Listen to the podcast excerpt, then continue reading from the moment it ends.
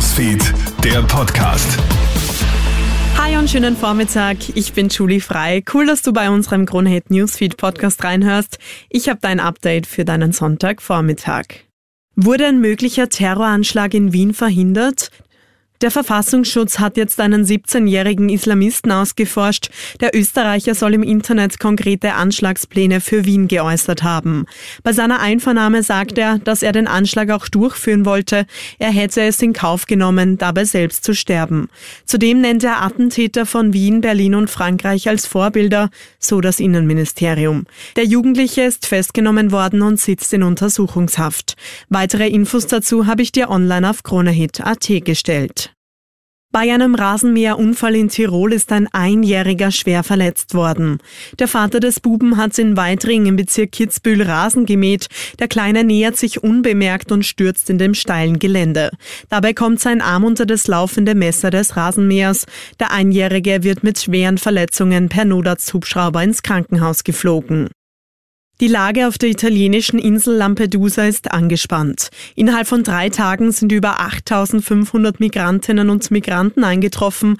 Um sich einen Überblick zu verschaffen, sind heute EU-Kommissionspräsidentin Ursula von der Leyen und die italienische Regierungschefin Giorgia Meloni hingereist.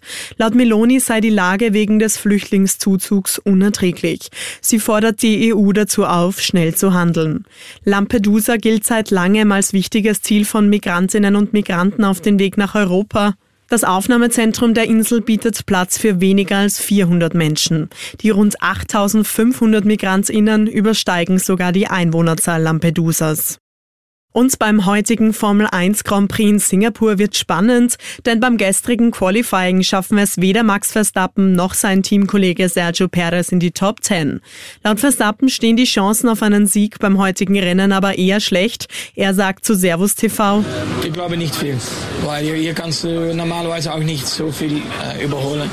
Und ich glaube, wir sind auch nicht schnell genug. Die Pole Position holt sich hingegen Ferrari-Pilot Carlos Sainz vor George Russell und Charles Leclerc. Das Rennen siehst du heute ab 14 Uhr auf Servus TV.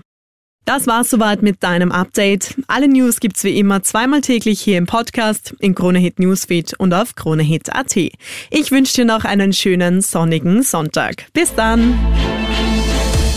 Kronehit Newsfeed, der Podcast.